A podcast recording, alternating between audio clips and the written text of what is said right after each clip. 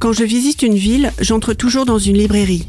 Le libraire d'histoire m'a fait découvrir cette autobiographie tout simplement passionnante. Frédéric Tissot est médecin tendance humanitaire. Il fait de la médecine sans beaucoup de moyens et avec souvent de grosses difficultés de transport. Il se rend chez ses patients à pied, à dos de mule ou en voiture genre épave, en se faisant parfois prendre en otage. Des rencontres successives l'amènent à s'engager dans des zones de guerre ou de catastrophe. Kurdistan, Afghanistan, Somalie, Yougoslavie, Haïti. Il travaille pour des organisations humanitaires ou pour le gouvernement français. Il brosse un portrait sans concession des actions menées sur le terrain. L'engagement des personnels est réel, mais pas toujours lié à la volonté d'aider les autres. Les financements sont souvent déconnectés des besoins du terrain.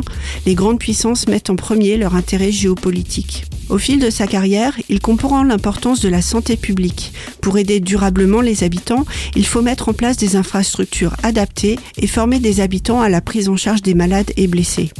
L'argent et la bonne volonté vont parfois à l'encontre du bon sens.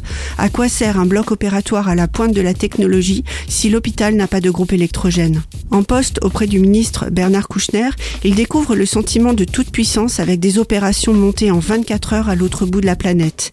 Il découvre aussi la joie des 26 signatures à obtenir dès qu'il faut débloquer un budget. Sa connaissance de certains terrains, notamment le Kurdistan, en font un acteur précieux du dialogue entre factions rivales, avec des méthodes et un franc-parler pas toujours au goût du Quai d'Orsay. Il monte aussi des opérations liées à la communication.